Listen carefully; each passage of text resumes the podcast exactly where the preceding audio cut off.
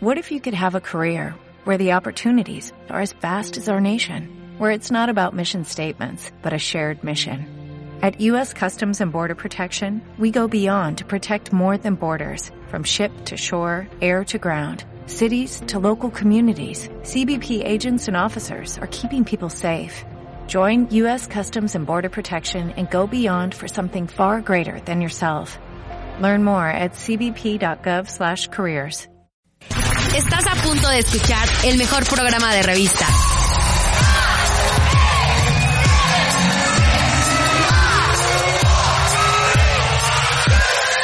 Gaceta, siglo XXI. Gaceta, siglo XXI. Gaceta, siglo XXI. La información más importante con el dinamismo y frescura de los jóvenes de la Universidad Siglo XXI. Efemérides. Noticias. Entrevistas. Consejos. Obsequios y mucho más. Gaceta, siglo XXI. Hola, ¿qué tal amigos? ¿Cómo están? Bienvenidos a Gaceta Siglo XXI. Con el gusto de siempre les saluda a su amigo Alejandro Parodi Saldívar.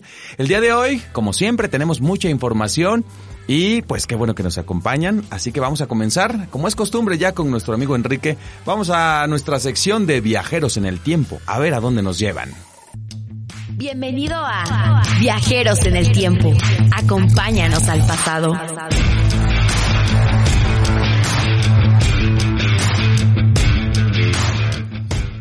Ya estamos a 4 de marzo, el tiempo se pasa volando. Dirían por ahí, el tiempo se va como agua entre tus dedos.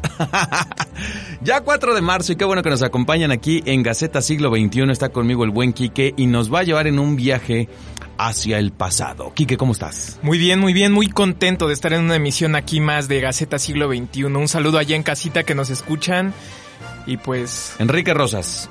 Enrique Rosas, así es. Vámonos, Vámonos al pasado. Vámonos.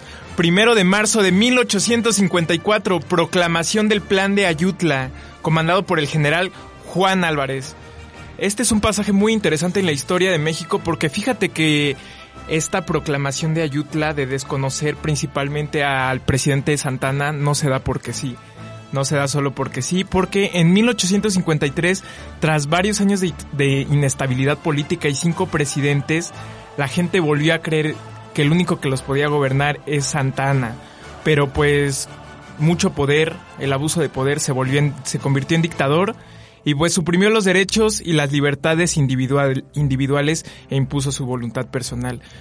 De hecho, eh, se le conoce, se conoce mucho este pasaje histórico porque vendió a los Estados Unidos el territorio de la Mesilla, cobró impuestos sobre coches, ventanas y perros encarceló y exilió a Benito Juárez y finalmente, ya esto es el colmo, hizo que lo llamaran Alteza Serenísima. Su Alteza Serenísima. su Alteza Serenísima. y pues ya con todo esto, el descontento se generalizó ya. Claro. Completamente. Claro. Y pues en este plan de Ayutla fue un pronunciamiento político proclamado por Adrián Florencio Villarreal con apoyo de los liberales Juan Álvarez e Ignacio Comofort el primero de marzo de 1854 en Ayutla Guerrero. Tuvo como objetivo dar fin a la dictadura de Antonio López de Santana, como ya lo había mencionado. Fíjate que una época difícil para el, para el país, en donde pues los que estaban en el poder estaban muy poquito tiempo y eran derrocados y eran cambios muy abruptos para el país. Lo que sí es cierto es que también Estados Unidos fue muy mañoso para cómo manejar eh, esa adjudicación de sus territorios. Porque cuando Santana se va a defender el, el, el norte, eh, pues se lleva tropas y Estados Unidos entra por Veracruz y toma la Ciudad de México. Entonces, este, pues de repente no le quedaba de otra al gobierno porque Estados Unidos pues ya se veía dueño de esos territorios. Ya había firmado en California, ya estaba, ya había acordado con algunos gobernadores, con algunos representantes del gobierno de, de esos territorios. Y bueno, pues eh, los de allá, se puede decir que Texas, este, California, Nuevo México, Colorado, todos esos ya querían ser más, unirse a las 13 colonias, unirse a, a los Estados Unidos que este que quedarse en México tomando en cuenta pues que en México pues había una desestabilidad muy muy fuerte en aquel entonces. Entonces sí es cierto que vendió que se dio los territorios pero la realidad es que hubiera estado el presidente que hubiera estado hubiera sido muy difícil retenerlos cuando Estados Unidos pues era una fuerza ya importante y tenía el apoyo de, de, de pues de algunos lugares de, de, Europa y bueno pues era como, como complicado retenerlos por la situación de inestabilidad y pobreza que existía en México, ¿no? Así es, y pues ya muere en la Ciudad de México el 20 de junio de 1876, pues viejo y sin recursos. Así. Lo que sí eso de que díganme su Alteza Serenísima. Híjole. ya, eh, con eso se la voló. Un ¿no? poco, un poco, dirían los filósofos, un poco ególatra, ¿no? Un poco. Un poco, un poco mucho. Un poco mucho, ¿no? Llévanos un viaje en el tiempo. Bueno, pues nos vamos al 2 de marzo de 1897. Muere Guillermo Prieto. Fue escritor mexicano, novelista, cuentista, poeta romántico popular, cronista, periodista, ensayista y por si fuera poco, político. Ocupó diversos cargos en el gobierno. Le tocó vivir las épocas de la independencia, la guerra de Texas, la intervención francesa y el imperio de Maximiliano. Pues, pues, pues sí, fíjate que si te, si te echas un clavado en la historia te das cuenta que México como país independiente y estable tiene muy poquito tiempo. O sea, somos un país joven en realidad. Sí, muy joven. Y pues en 1890, siete años de su muerte, el periódico La República había un concurso para determinar quién era el poeta más popular. Y pues no podía ser otro, el escrutinio favoreció a Guillermo Prieto. Nombrado por Ignacio Manuel Altamirano, el poeta mexicano por excelencia y también se le conoció como el poeta de la patria. Pues ahí está el dato. Ahí está el dato. Dice, ¿nos muere en qué año dices? En el año de 1897. Hace un montón de tiempo, más de 200 años. Así es, y, y, también este pues tiene un pasaje muy interesante en la historia. Él dijo la, la frase, alto los valientes no asesinan, sois unos valientes. Los valientes no asesinan, sois mexicanos. Este es el representante de la ley y de la patria, cuando defendió y salvó de la muerte a Benito Juárez en un enfrentamiento de los rebeldes contra los liberales. Entonces, Fíjate. pues ahí está. Le salvó, se podría decir que le salvó la vida a Benito Juárez. Los hizo reflexionar. Los hizo reflexionar. Ante esta consigna, pues los rebeldes de inmediato bajaron sus armas y así fue como salvó de la muerte a Benito Juárez. Eh, fíjate un pasaje en la historia que, que se comenta poco. Sí, y pues muy bonito, la verdad. Bueno, continuamos. El 4 de marzo de 1918 inicia la gripe española, también conocida como la Gran Pandemia de Gripe, iniciada en Kansas. En Estados Unidos mató aproximadamente a 40 millones de personas en todo el mundo. Así que viene, pues no eh, eh, Nos está recordando un poco, ¿no? Pero fíjate que la influenza es todavía más agresiva y más escandalosa. ¿eh? Bueno, el, el, su, su porcentaje de mortandad, dependiendo del tipo de influenza que sea, por supuesto, Ajá. este en esa época fue muy, muy elevado en comparación a Claro, de hecho este es conocido como influenza. Es conocido como, por gripe española porque se habló en Europa más en España. Entonces por eso se le conoce más que nada como gripe española, pero es una influenza. Se cobró, bueno, en cuatro meses se cobró más de 21 millones de vidas. De hecho, es, 21 millones. es considerada una de las pandemias más fuertes que, que, han existido en el mundo. De las que tenemos registro. Así es, de las que tenemos registro y en un año cobró la vida de más de 100 millones de personas. O sea, no, tremendo, no, Diosito nos salve. Sí, la y nos libre de esas cosas tan feas. Sí, la verdad es que sí. Y pues nos vamos ya por última fecha al 7 de marzo de 324 antes de Cristo. 324 antes 300, de Cristo. Hasta Dios 324 mío. antes de Cristo nos vamos. Pues vámonos. Fallece Aristóteles, filósofo ah, griego. Claro. Bueno, fue un filósofo, polímata y científico nacido en la ciudad de Estagira al norte de la antigua Grecia. Es considerado junto a Platón el padre de la filosofía occidental, nada más y nada menos. Y, y, se le atribuye también, de repente por ahí con los últimos este, hallazgos que ha habido, la primera computadora, ¿eh? La primera computadora. Así es, una máquina que era más o menos mecánica, pero que se le puede atribuir como el primer artilugio que te daba resultados de alguna forma. Pero este, pues importantísima la mente de Aristóteles. Digo, imagínate para haber trascendido Sí. Es, ¿Cuántos años? ¿Cuántos, ¿Cuántos años? Siglos? Escribió, es que para esa época Aristóteles es un genio. Escribió cerca de 200 obras sobre la filosofía de la ciencia, la lógica, metafísica, filosofía política, estética, retórica, no bueno, astronomía, Filosofía. biología, o sea, un genio Aristóteles para esta época. Así es. Bueno, pues hasta aquí vamos a dejar eh, nuestros viajes en el tiempo. Quique, muy interesante lo que nos trajiste el día de hoy. Aristóteles es uno de los grandes sabios de la historia de la humanidad. Y bueno, pues hoy lo recordamos. Hoy visitamos el año 300 no sé qué antes de Cristo, que fue cuando, cuando él Falleció existió, ¿no? Cuando él es, falleció. Cuando lo Bueno, aquí. mi buen Enrique Rosas, muchísimas gracias. Vámonos ahora con nuestra siguiente sección. Antes hacemos una pausa y regresamos. ¿Estás listo para informarte? Bienvenido a Primera Plana.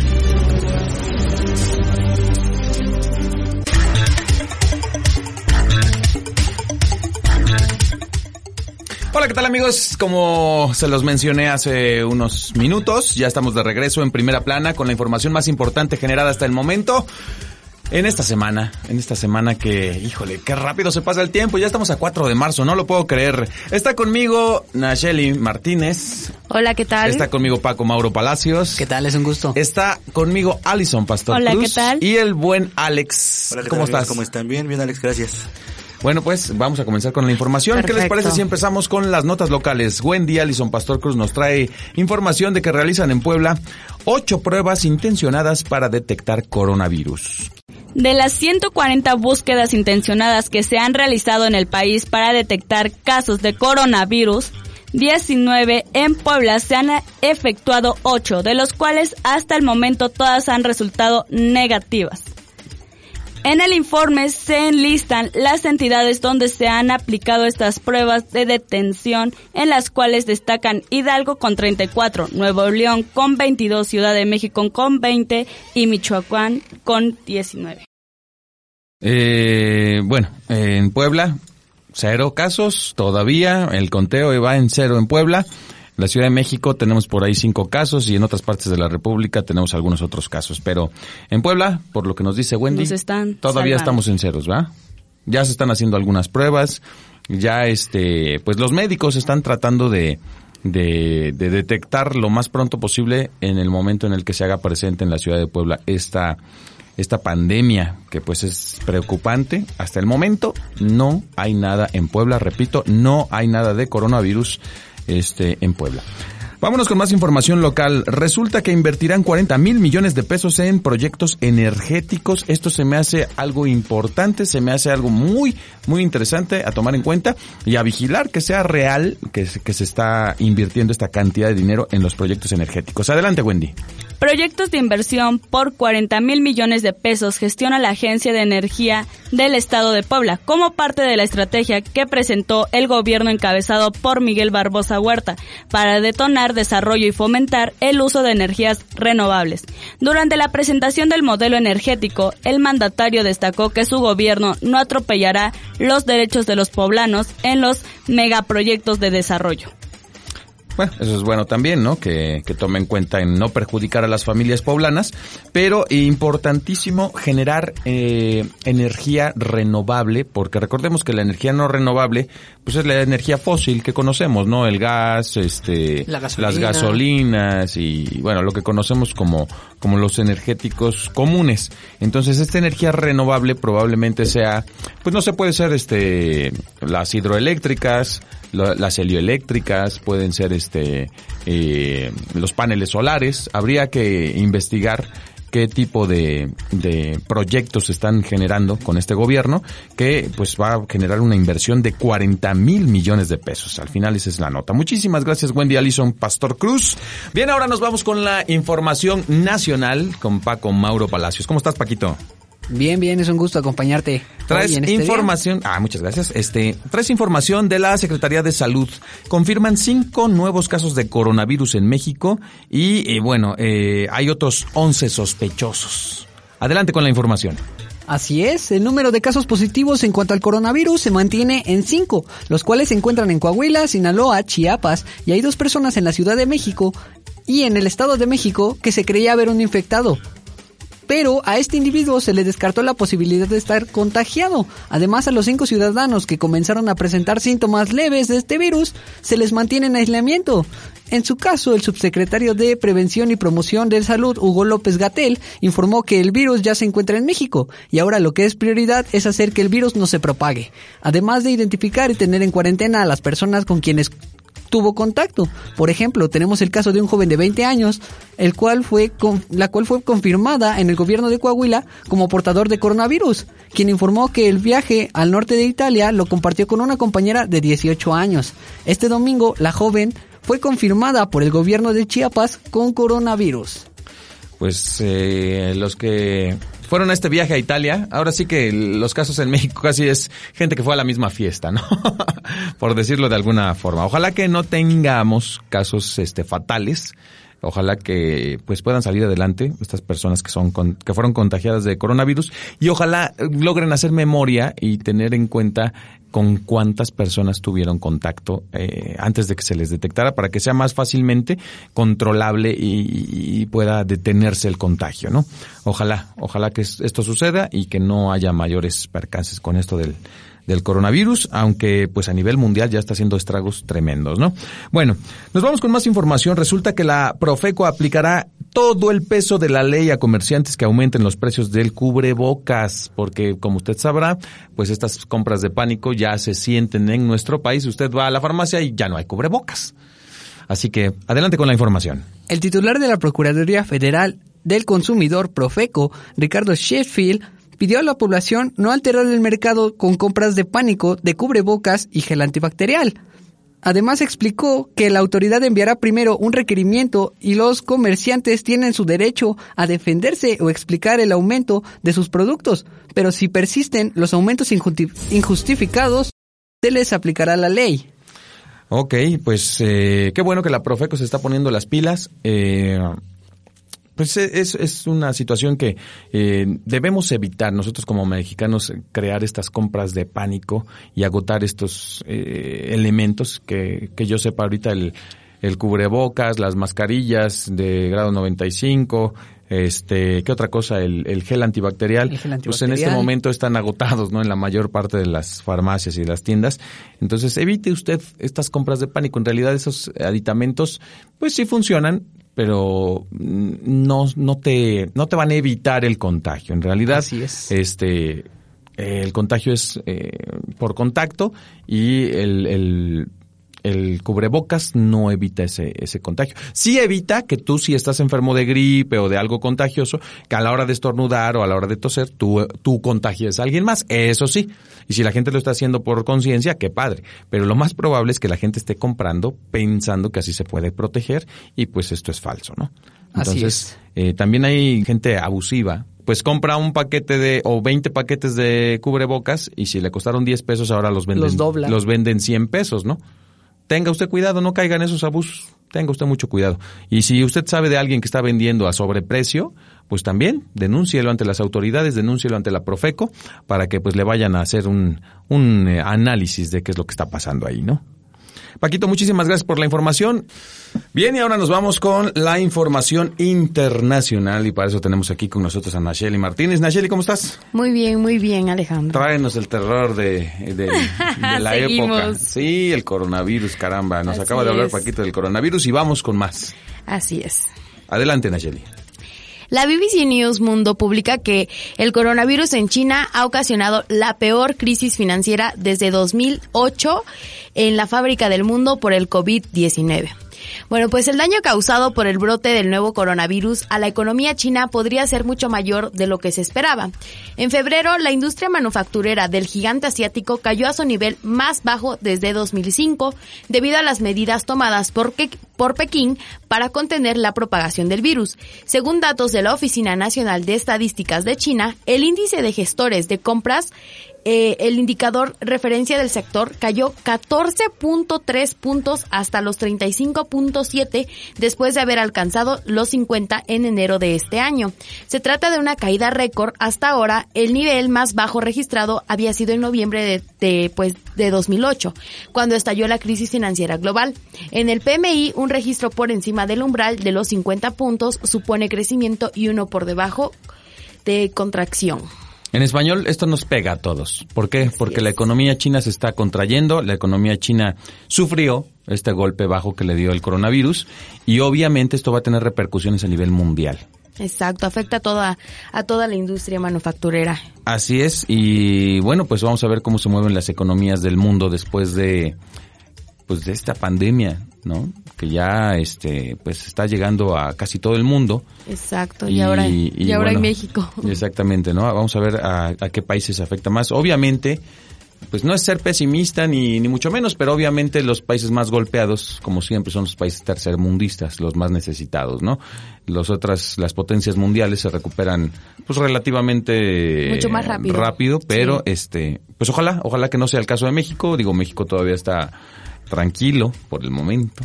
Aún, aún hay esperanza. esperemos que ese efecto dominó que se genera en la economía mundial no no nos afecte tanto. Así es. Hablamos de inmigración en Estados Unidos, el muro invisible con el que Trump logró reducir la llegada de extranjeros.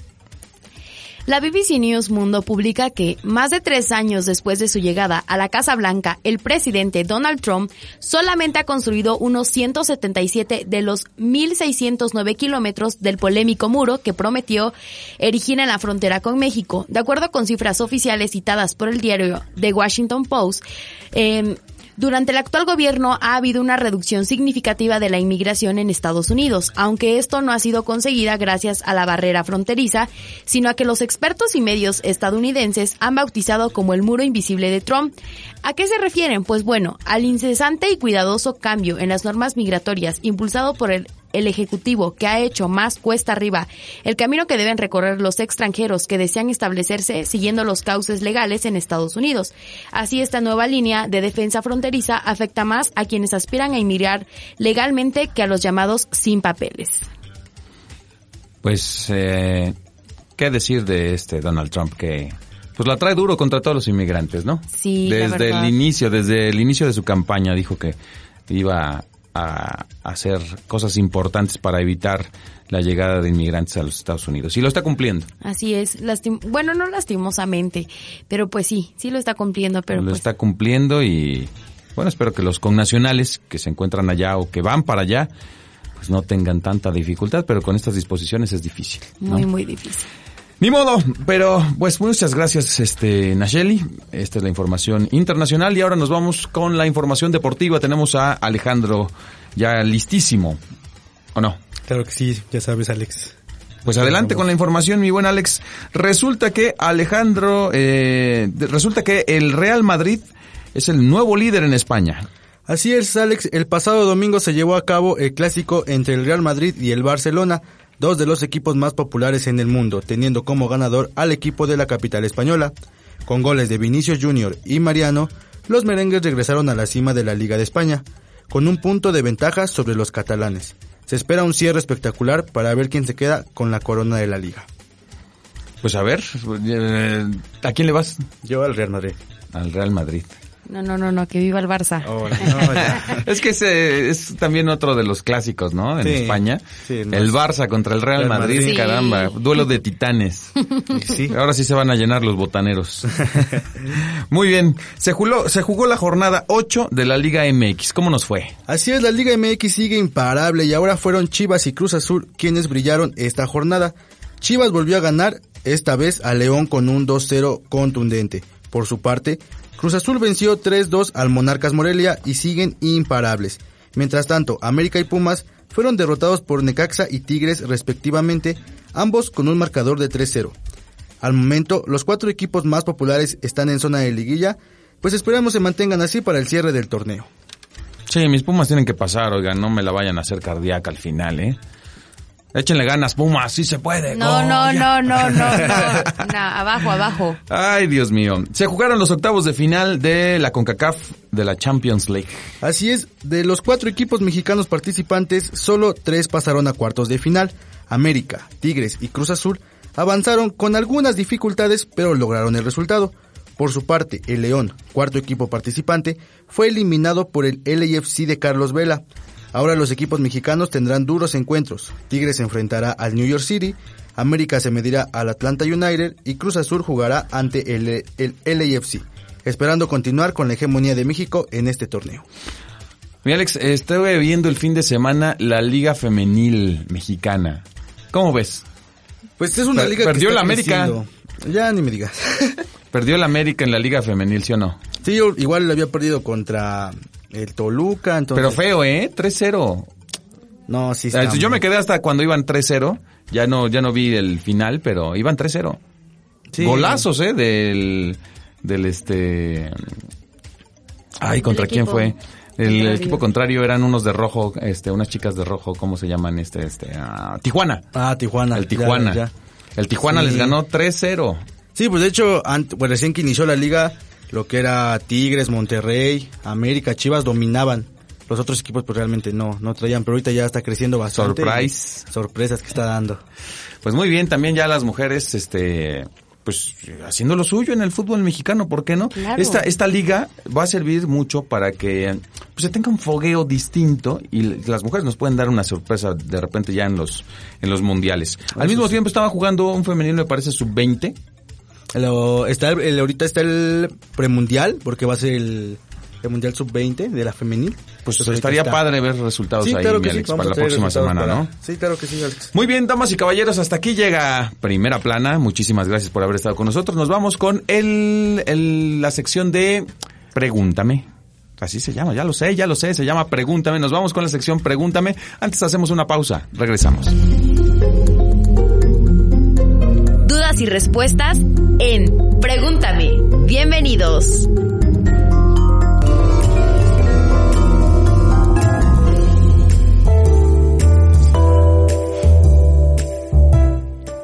Hola, ¿qué tal? ¿Cómo están? Yo soy Daniela Padilla. Bienvenidos una vez más a esta su sección preferida de entrevistas, Pregúntame. Como siempre está mi compañera Wendy Alison Pastor Cruz. Hola Wendy, ¿cómo estás? Hola Naomi, yo estoy muy bien, ¿y tú? Bien, ¿Qué tal este esta semana? Este, bien. Estresadas. algo, algo. Bueno, en esta ocasión nos acompaña un invitado bastante especial.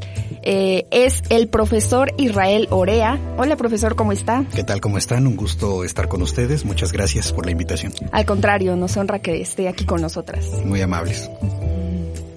Bueno, eh, queríamos hablar con usted sobre un tema que es muy interesante y creo que a todos nos compete saber sobre esto.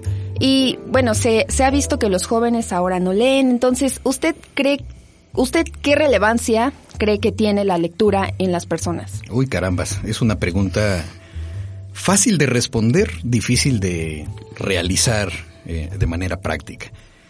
Leer es importantísimo para cualquier persona porque se culturiza. Aquí no tiene nada que ver que tengas licenciatura, bachillerato, maestría primaria, lo que ustedes gusten, sino realmente qué tanto nos culturizamos a través de la lectura. Y a mí me parece extremadamente relevante, eh, sobre todo para un país eh, como el nuestro, con sus antagonismos tan particulares, con eh, la situación presente que se vive, es muy relevante el precisamente leer, leer para culturizarnos. Porque ahora ya no nos enfrentamos al problema de ausencia de información. Creo que ahora nos enfrentamos al problema de abundancia de información. Y el problema precisamente es que abunda. Y entonces estás nadando en un mar de información, pero el individuo no selecciona lo que es adecuado para su formación, sino que es bombardeado constantemente y en lugar de decidir en pro de sí mismo, en pro de su sociedad, en pro de un país que está transformándose constantemente, lo que hace es perderse. Y eso nos lleva a veces a la inactividad. Entonces, para nosotros, como país, como pueblo, para ustedes, como estudiantes, leer es lo más importante para culturizarse. Pero no solo leer, saber leer. Y no solo saber leer, saber qué leer. ¿Por qué los jóvenes usted cree que no leen, profesor? ¿Por qué no? ¿Por qué no leemos? Precisamente eh, vivimos en una eh, civilización, en un momento histórico, donde las civilizaciones se caracterizan por eh, abundancia de información, pero también porque lo atribuiría un poco a las situaciones presentes del consumismo. Entonces, el individuo está perdido en un mar de información y por otro lado está perdido en un mar de productos que le van a distraer de la lectura. Facebook, por ejemplo, Twitter, ¿no?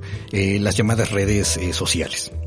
Entonces, en este mar de, de, de información, eh, de productos disponibles para el consumo, de libertades malentendidas desde mi punto de vista, lo que veo es que precisamente están tan distraídos que en lugar de fomentar la lectura, le, se les llega a fomentar la no lectura. De por sí no hemos sido un pueblo muy eh, dado a leer desde los últimos eh, tiempos, ¿sale? Ya perdimos esa, esa, ese interés, ese impulso que traíamos eh, por eh, culturizarnos y entonces lo que estamos nosotros viendo es eh, una gran amalgama de contradicciones en el, en el individuo y entonces los maestros nos deben enseñar a leer y nos deben enseñar a qué leer, pero a veces hasta los mismos maestros no leen. Y entonces, ¿qué les recomiendas a los alumnos? ¿De acuerdo? ¿Qué les haces leer? Y sobre todo que hay cierta, cierto esnovismo, le voy a llamar así, a las lecturas, a los que son expertos en lecturas, ¿no? Si no lees a los grandes, ¿no? Eh, García Márquez, este, que son, que son realmente grandes, ¿no? Octavio Paz, etcétera, pero no, no, es, no escriben cosas para jóvenes. Ellos escriben cosas muy serias y no a todos les agradan. También hay otro tipo de lecturas, lecturas que pueden tal vez derivarnos a, cierto, eh, a ciertos intereses sobre la lectura. Voy a poner un ejemplo en mi persona. A mí me encanta la novela histórica. De diversas eh, latitudes, no nada más de México. Y esa novela histórica a veces me deja curiosidades. Oye, ¿realmente pasó esto que está diciendo? Entiendo que la novela es ficción, ¿no? Pero al final me deja determinadas inquietudes como realmente... Eh, pasó. Ay, sí, sí pasó. Ah, no, no pasó, fue un invento del autor. Entonces, eso nos lleva a otras cuestiones, pero es un gusto que se adquiere. No es un gusto que simplemente nace de la noche a la mañana. Entonces, los jóvenes no leen porque están distraídos. Están distraídos en su mar de necesidades personales, en su mar de información que nos satura y ya nos impide decidir, y en el mar de productos, y hablo de productos no solo las aplicaciones de redes sociales, etcétera, que, que nos hacen anhelar y estamos concentrados en todo menos en la autoformación. ¿Y qué podríamos hacer para que las personas, bueno, en específico los jóvenes, se interesaran en la lectura, en la buena lectura?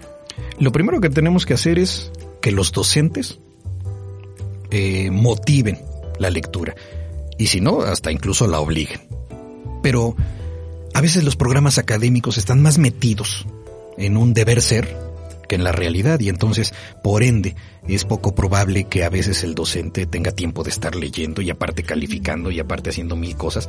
Eh, eh, eh, debemos fomentar la lectura, pero no nada más con campañas, sino hacer los libros accesibles al individuo y hacerlo interesante. ¿Sí? Eso nace, eso tiene que desarrollarse. Por experiencia personal, en casa de su servidor siempre hubo libros y toda la vida hubo libros y siempre tuve que consultar libros, pero yo soy de la época donde todavía el Internet no existía como eh, medio de búsqueda, donde buscar en un diccionario era lo más común. Y entonces necesitamos a veces obligarlos para desarrollarles cierto gusto, pero implica, lleva, implica tiempo. El trabajo del docente en la lectura yo creo que es de los más eh, gravosos, de los más elaborados que hay, porque precisamente el docente no puede nada más dejar la lectura y ya, ¿Y de qué habla el libro? Ah, habla de Paquito hizo tal cosa. Y ya, no. Se les debe de dirigir por todo ese tipo de situaciones apropiadas, precisamente para que puedan leer. ¿Cómo sería la sociedad si todos hiciéramos una buena lectura? Uy, para empezar ser una sociedad informada. Y por otro lado, esa sociedad informada nos llevaría a una mejor toma de decisiones personales académicas, laborales, profesionales en todos los ámbitos, políticas, por ejemplo, y no seríamos presa de las famosísimas noticias falsas, las llamadas fake news. Eh, podríamos eh, tener una visión de la realidad más cercana a lo que en verdad es, en lugar de una visión idealizada de lo que creemos que es. Y eso nos permitiría ser un pueblo culto, eh, avanzado, a nivel intelectual. Eh, yo creo que parte, por ejemplo, me atrevería a, meter aquí alguna cuestión sobre nuestra democracia, ¿no? Eh, si a un pueblo culto le das una tiranía, tarde o temprano la va a convertir en democracia. Porque va a querer participar, porque va a tener interés, porque va a debatir, porque va a luchar. Pero si a un pueblo que no lee le das una democracia, tarde o temprano va a acabar regándola. porque al final sus decisiones van a ir orientadas más a lo que cree, a lo que sueña y a lo que anhela que a la realidad. Así es. Bueno, pues creo que sí, es muy importante que leamos y que sepamos lo que estamos leyendo y que sea de utilidad, ¿no? Pues muchas gracias por acompañarnos en esta breve entrevista. Nos, nos honra mucho que esté aquí con nosotros. Al contrario, muchas gracias a ustedes. Un placer tratar de orientar en algunos aspectos en los que a veces tenemos un poquitín de más experiencia. Sí. Eh, también les agradecemos a los que nos escuchan, ya saben, nos, nos escuchan todos los miércoles en punto de las 7 de la noche y también agradecerle a mi compañera Wendy Alison Pastor Cruz que siempre nos acompaña. Muchas gracias Naomi y muchas gracias profesor por enriquecernos con esta entrevista y créame que el placer es nuestro. Muchas gracias. Gracias a ustedes, gracias a quienes andan por allá atrás también en cabina, muy amables. Muchas gracias por todo.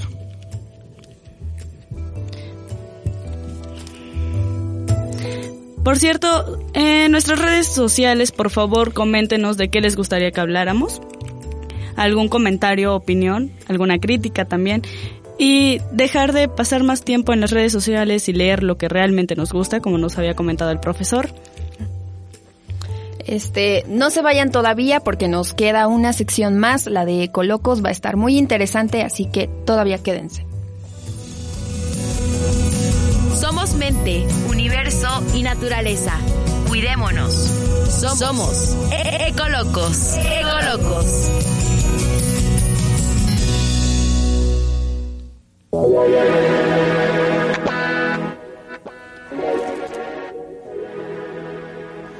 Hola, ¿qué tal? ¿Cómo están? Ya estamos de regreso a Gaceta Siglo XXI. Mi nombre es Daniela Castel y el día de hoy estoy nuevamente acompañada de Marta. Hola chicos, ¿cómo están? Nacheli. Hey, hola. Y Carlos Alejandro. Mucho gusto, un placer estar con ustedes. De y nuevo. Bueno, el día de hoy nos van a hablar sobre el coronavirus. Así es, vamos A a, presentar los síntomas, las, las cosas que tienen que hacer para prevenirlo y vamos con mi Platíquenos un poco. compañerito Carlitos. Ok, Ahí antes quiero hacer un paréntesis y me gustaría felicitar a mi padre que está cumpliendo 43 años. Uy, felicidades. Muchas felicidades, señor. Felicidades. Bueno, de hecho cumplió en primero de marzo, pero bueno. Este, le, le vamos a, le vamos a hablar acerca del coronavirus, que es un, bueno, se está propagando mucho, se está convirtiendo en una pandemia, ya que ya sobrepasó lo que son este el territorio de, de China y ya llegó a Estados Unidos, apenas acaba de llegar a, a México.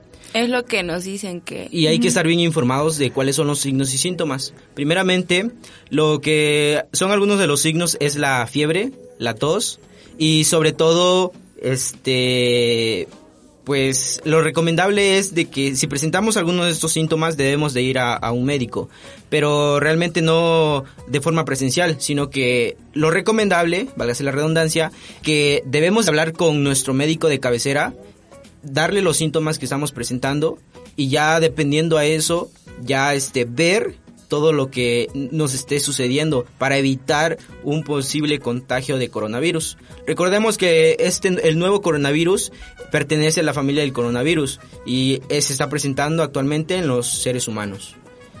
¿Cómo evitarlo, Marta? Exacto, ajá, una de las de los síntomas es la dificultad para respirar, no tienes mucha mucha fatiga y la dificultad para respirar.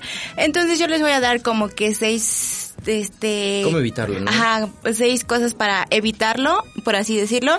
Bueno, una de ellas es evitar el contacto cercano con personas enfermas. O sea, si vemos que alguna persona tiene algún síntoma o detectamos algún síntoma de estos, es como que mantener nuestra distancia y hasta ahí. Eh, lo recomendable es distancia de dos, tres metros, es lo que lo que me dicen. También es evitar tocarse los ojos, la nariz, la boca con las manos sucias. Siempre, en cualquier momento, antes de ir al baño, después de ir al baño, antes de comer, antes de, de agarrar eh, el metro o cosas así de fierro, te- lavarse las manos durante 20 segundos y con agüita, con jabón, hacer espuma. Pero si no se presenta o si no tienen a la mano agua y jabón, comprar este Gel antibacterial. gel antibacterial que tenga 60% de alcohol por pues Sí, sí, el, el para alcohol, el ¿no? alcohol, para sí, las las manitas, manitas. ¿no? También es que si estás enfermo o presentas o ves y tienes alguno de estos síntomas, tienes que quedarte en casa, como dijo aquí Carlitos, tienes que ir a tu médico de cabecera y quedarse en casa para, por si las dudas, no contaminar a los demás.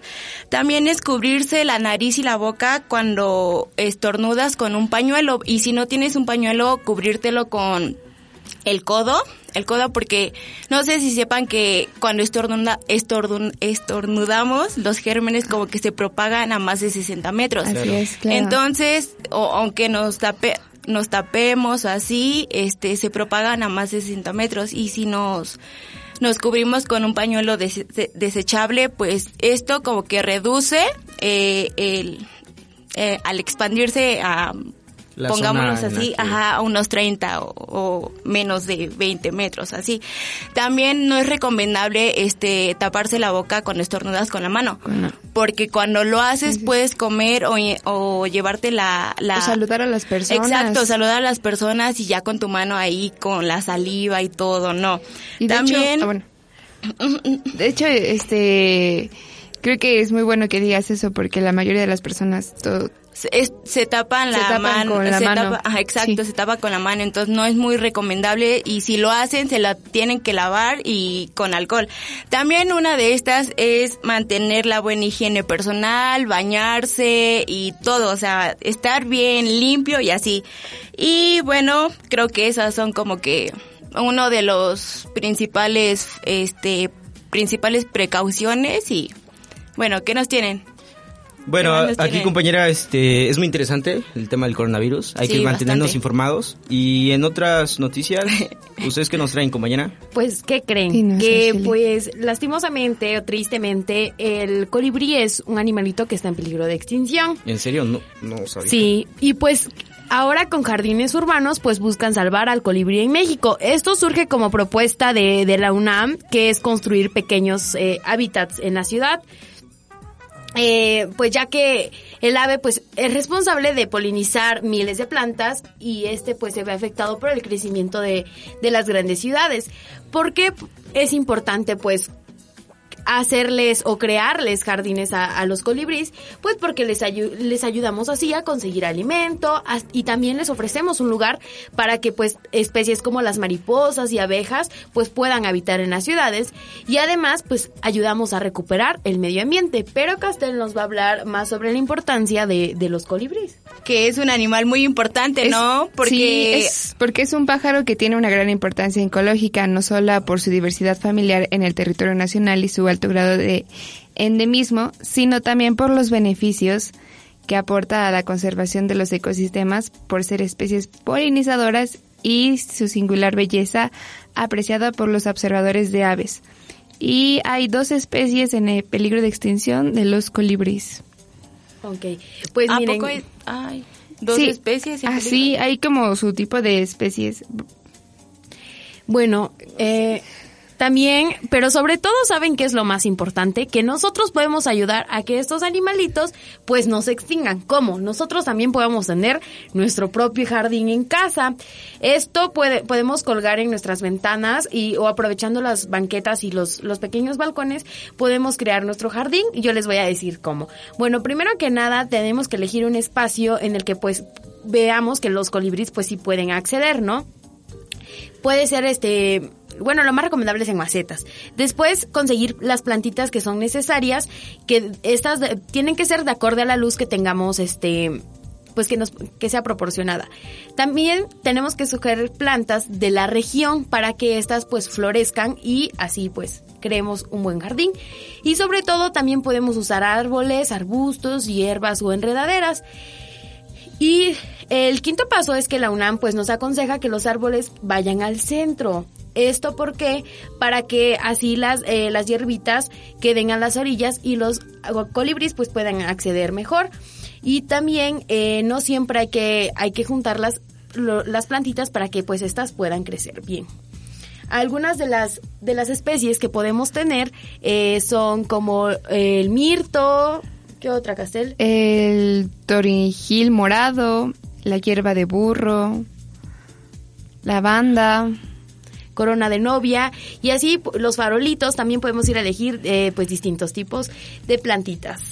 Así que ya saben, hay que crear nuestro propio Nuestro jardín jardincito para ahí en la casa. cuidar a los colibríes. Exacto. Y bueno, vámonos con la, La fruta. fruta. de la semana que nos las tiene Nacheli. ¿Cuál es la fruta? Dinos, tambores, por favor. Bueno, pues la fruta de la semana es algo que yo creo que nos gusta a todos y es la sandía. Oh, sí. Bueno, ¿por qué la sandía? Porque esta eh, ayuda a contrarrestar la diabetes. Perdón. Diabetes. También alivia eh, los malestares de dolor, sobre todo es una fuente de vitaminas, ayuda a mejorar la circulación, sirve como antioxidante, antiinflamatorio, reduce el colesterol, chicos, ¿eh? Así que consuman mucha sandía, sí. ayuda a adelgazar y sobre todo hace algo, protege, siempre sí ya me gusta protege nuestro corazón. ¿Estás Así que ya gordo? saben, no, o sea, prote- que protege tu corazón para que ya no te lo rompan más. ¿Qué día ese? Bueno, pues bueno, chicos, así que ya saben, la fruta de la semana es la sandía, a comer mucha, Mucha sandía, por Y favor. pues bueno, yo creo que hemos llegado al final de nuestro programa. Pongan Así en práctica los tips que nos dio Marta sobre. Exacto. El coronavirus, mucho, por favor. su gel antibacterial, ¿no? El gel antibacterial con 60% de alcohol y lavarse las manos siempre. Y sobre todo que no ocurra el pánico, es lo Así importante. es, Así exacto. que Informarse. espero que se hayan informado bien, síganos escuchando y un gusto Coman estar con mucha ustedes. sandía, construyan su jardín y nosotros so- somos los ecolocos. ¿Por qué? Porque estamos bien locos. Hasta la próxima. Adiós, bye. Besitos. Ya Besitos. córtale mi Mikey. Bye. Bye, bye. Nos vemos en las próximas. Dios. Dios. Esto ha sido todo en el programa de hoy. Gaceta, siglo XXI. Recuerda sintonizarnos en siglo XXI Radio. Hasta la próxima. Bye. Sayonara. Adiós.